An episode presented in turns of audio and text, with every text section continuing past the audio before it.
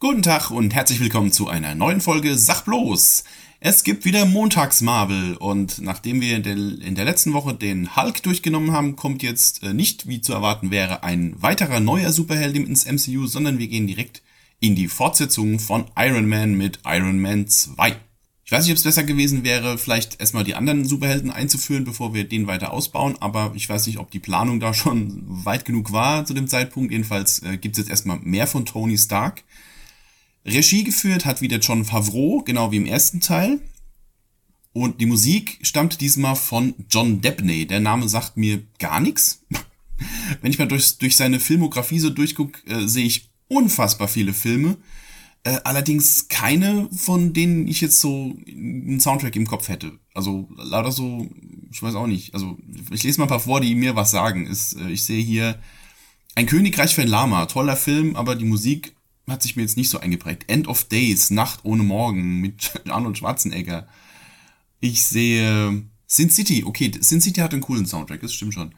Ich sehe Bruce Allmächtig, auch ein lustiger Film, allerdings die Musik, hm, weiß ich jetzt auch nicht. Ähm, aber das trifft auch so ein bisschen auf den Soundtrack von Iron Man 2 zu. Der hat sich mir nicht wirklich aufgedrängt. um es mal so auszudrücken. Naja, worum geht's? Iron Man, Tony Stark, ist voll und ganz angekommen im Superheldendasein. Er ist äh, schwer beschäftigt und zerschlägt bzw. befriedet Krisenherde aller Art und äh, schützt das amerikanische Volk so gut er kann wird als Held gefeiert noch und nöcher und lässt sich auch feiern als Held. Also der, der Film beginnt quasi, indem Stark seine eigene Expo abhält und sich da mit allen, mit allem Pipapo als Iron Man feiern lässt, mit, mit inklusive Feuerwerk und äh, halbnackten Gogo-Girls im Hintergrund. Und es halt, äh, geht halt so richtig auf in seiner Rolle als, in seiner Rolle als Superheld. Leider kommt der neu gewonnene Superheldenanzug auch mit einem Nachteil, nämlich dieser ähm, Reaktor, den er in der Brust hat, wird mit einem Element betrieben, das ihm so langsam aber sicher ähm, vergiftet. Also er muss jetzt immer, er muss immer Blutproben nehmen und äh, nachschauen, wie hoch die Vergiftungsrate durch dieses Palladium schon ist. Und er sucht halt die ganze Zeit auch, während er sich feiern lässt, Gleichzeitig sucht er nach einem nach einer Lösung, um das irgendwie durch einen Ersatzstoff irgendwie ersetzen zu können, damit er eben damit er eben nicht langsam aber sicher an seinem an seinem Superheldenanzug da krepiert. Das ist immer ganz nett, dass dass das eben auch dass da auch mal so ein Nachteil eingebaut wird in das ganze Ding, dass es eben nicht nur nicht nur die krassen Fähigkeiten mit sich bringt, sondern eben auch so ein bisschen naja eben auch ein Nachteil. Aber Marvel wäre ja nicht Marvel, wenn sie dafür nicht auch eine Lösung finden würden. Kommen wir nur zu. Ähm, der neue Bösewicht, der neue Bösewicht zu, von, der neue Gegenspieler von Iron Man ist Ivan Vanko, Sohn von seinem Vater. Ich weiß den Namen nicht mehr, egal. Ist der eben, dessen Vater ehemaliger äh, Kollege von Howard Stark war und mit ihm zusammen diesen Arc-Reaktor entwickelt hat und aber scheinbar von Howard Stark böse übers Ohr gehauen wurde, beziehungsweise hat er die ganzen Lorbeeren eingestrichen und, und äh, er wurde halt schwerst übergangen und fristet sein, sein Dasein in, in so einer Pennerwohnung irgendwo in Russland. Und sein Sohn Ivan Vanko beschließt nach dem Tod seines Vaters sich zu rächen. Und zwar eben nicht an Howard Stark, den gibt's ja nicht mehr, sondern an seinem Sohn Tony. Und äh, da, nicht, da nicht nur sein Vater, sondern auch er ähm, ein, ein technisches Genie ist, beginnt er eben auch, er versucht die Technologie, die Tonys Anzug antreibt, zu kopieren, was ihm dann auch gelingt. Also er entwickelt seinen eigenen kleinen Arc-Reaktor. Nur baut er sich keinen, äh, keinen Anzug, wie Tony einen hat, sondern er baut sich zwei, er baut sich so eine Art Korsett mit zwei, mit zwei Elektropeitschen er nennt sich zwar nicht so, aber diese Figur ist dann Whiplash. Ja. Aber dann hört man eine Zeit lang nichts mehr von ihm. In der Zwischenzeit wird Tony vor Gericht gebeten. Die Regierung der USA möchte ihn dazu bringen, die Iron Man Technologie dem Militär zur Verfügung zu stellen. Quasi so, ne, das gehört, diese, diese Waffe gehört der Bevölkerung. Und Tony sagt halt, nö, das ist meins. er sagt hier den, den, den schönen Satz, ich habe erfolgreich den Weltfrieden privatisiert. Also das ist alles auf meinem Mist gewachsen, deswegen gehört das alles mir. Und er, er zeigt der Regierung quasi den Stinkefinger. Und die Regierung beziehungsweise dieser eine Senator versucht eben auch Colonel James Rhodes, mittlerweile gespielt von Don Cheadle, äh, auch so ein bisschen gegen ihn zu instrumentalisieren, indem sie ihn da äh, irgendwelche Gutachten vorlesen lassen, aber nur so Auszüge, die ihn eben schlecht dastehen lassen und so weiter und so fort. Also er hat also quasi auch noch die US-Regierung gegen sich. Kleiner Non-Fun-Fact, den ich gerade heute erst erfahren habe. Rhodey wird ja ab diesem Film nicht mehr gespielt von Terence Howard, sondern von Don Cheadle. Und es gibt einen Chairman, wie heißt das auf Deutsch? Also so, so, ein Vorstandsmitglied bei Marvel, der wohl daraufhin auf diese, bei dieser Umbesetzung damals wohl gesagt haben soll, es merkt doch eh kein Mensch, Schwarze sehen ja eh alle gleich aus. Netter Mann. Der hat wohl mittlerweile kein Mitspracherecht mehr bei den Filmen, ist aber trotzdem noch ein hohes Tier bei Marvel. Also, ja. Sehr sympathischer Mensch. Soviel zum Thema Black Lives Matter. Hier nochmal an dieser Stelle erwähnt. Dritter Gegenspieler, wenn man so will, im Bunde ist Justin Hammer.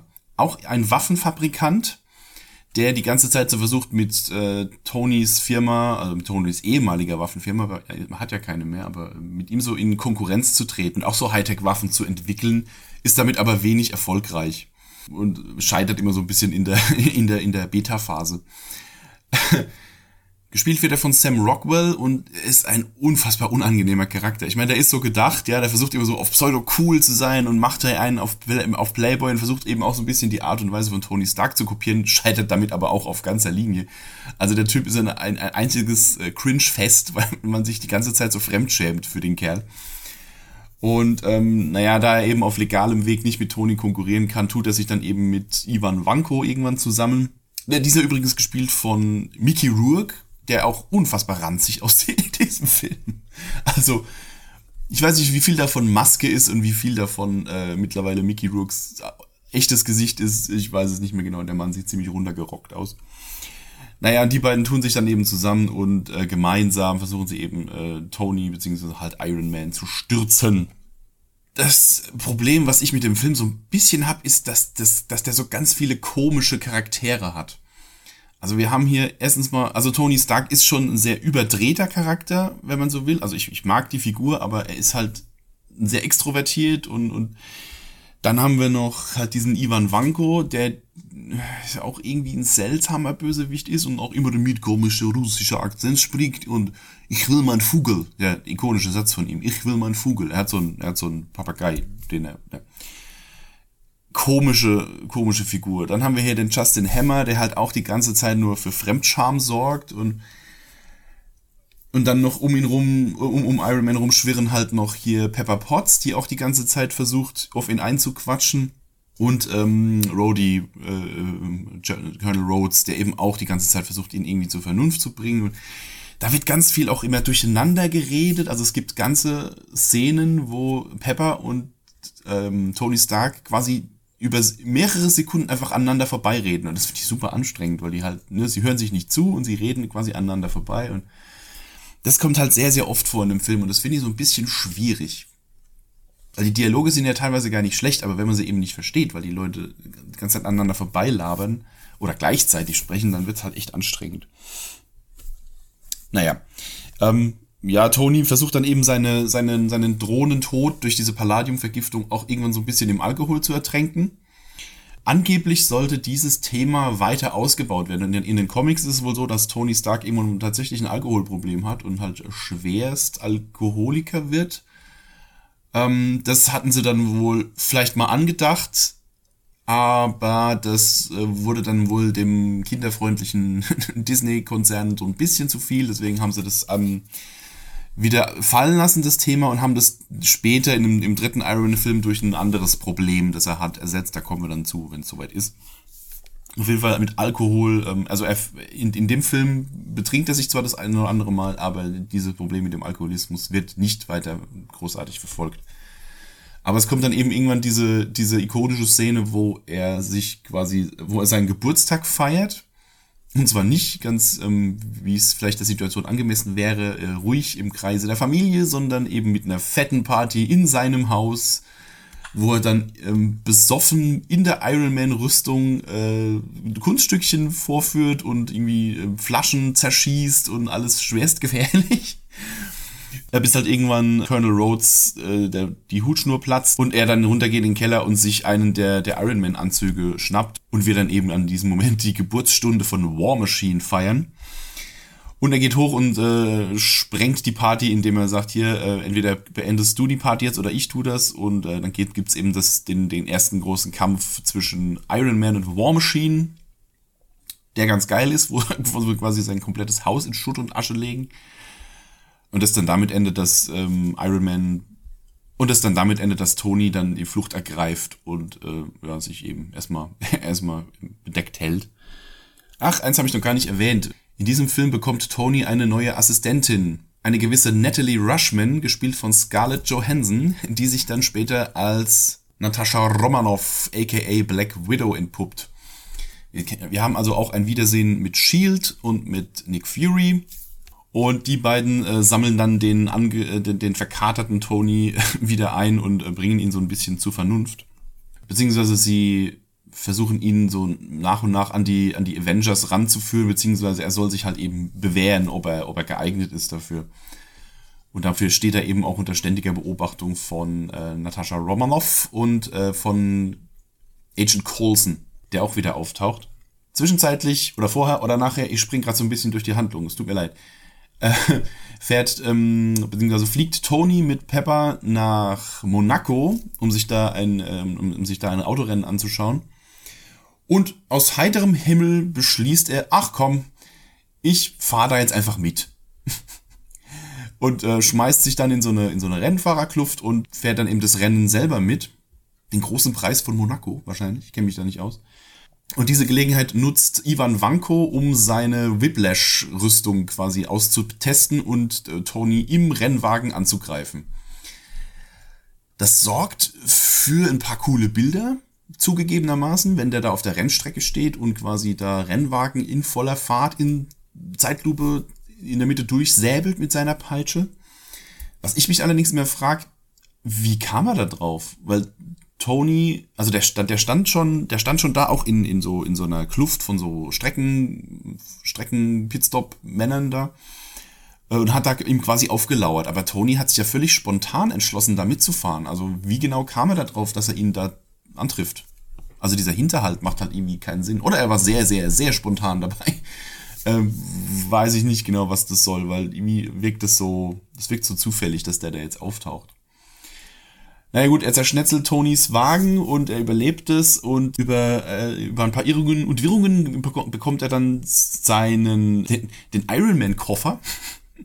Was ich eigentlich eine coole Idee finde. Also sein, sein Chauffeur, beziehungsweise mittlerweile Bodyguard, Happy, auch gespielt von John Favreau, hat diesen, diesen, äh, hat einen Ironman-Anzug im Kofferformat dabei, den er immer mit sich trägt. Und den schmeißt er ihm dann hin und dann sieht man halt eine sehr, sehr geile Szene, wie, die, wie halt Tony diesen, ja, quasi nur die Hände in diesen Koffer steckt und der sich dann so aufklappt und an ihn, an ihn dran zu diesem Ironman-Anzug wird. Das sieht halt immer sehr, sehr geil aus.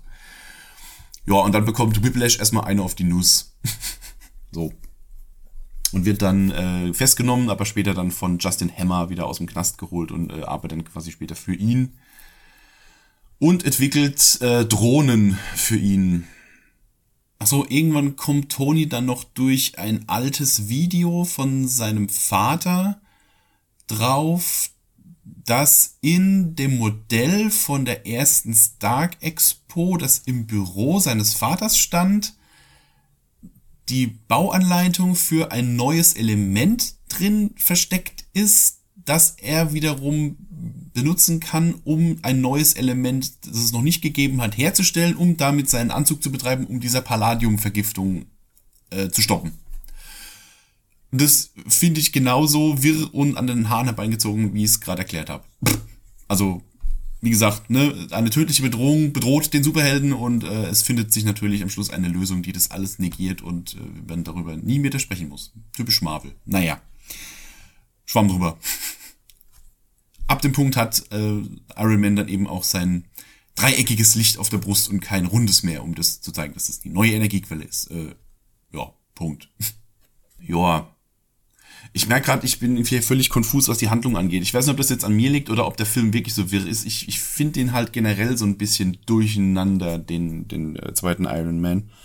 Ich finde ihn eigentlich auch, wie die meisten Marvel-Filme, nicht schlecht. Man kann den schon gucken, aber ich finde ihn, da fehlt so ein bisschen der rote Faden, was, was den Film angeht. Ähm, er hat so ein paar coole Szenen, wie gesagt, hier der, der äh, Kampf äh, Tony gegen, gegen Whiplash und auch später dann, äh, wenn Tony und ähm, Rhodey gleichzeitig gegen die neue Whiplash-Rüstung dann kämpfen müssen, die natürlich viel größer und viel dicker und viel krassere Peitschen hat und bla bla bla.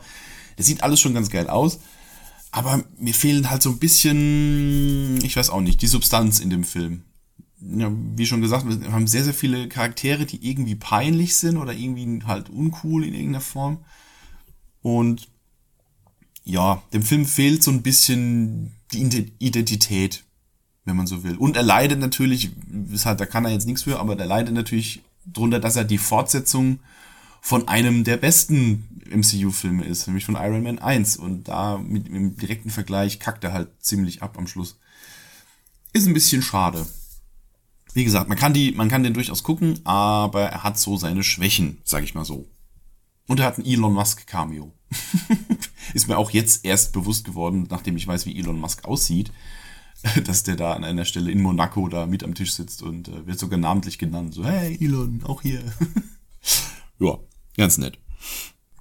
Apropos Cameo. An einer Stelle während der großen Endschlacht ähm, befindet sich unter den fliehenden Passanten ein kleiner Junge mit einer Iron Man Maske. Der wurde ja nachträglich, ähm, wurde da rein geredconnt, dass das der junge Peter Parker sein soll, der sich damals die Stark Expo anschauen wollte und da eben als kleiner Junge schon war. Das hat nichts mit nichts zu tun. Ich weiß nicht, ob das Sinn macht, was die Timeline angeht, aber es wurde von Marvel auf jeden Fall so bestätigt, dass dieser kleine Junge mit der Iron, Iron Man Maske Peter Parker ist. So. Haben wir das auch geklärt. Äh, wir haben am Schluss natürlich wieder eine Post-Credit-Szene die Tor ankündigt.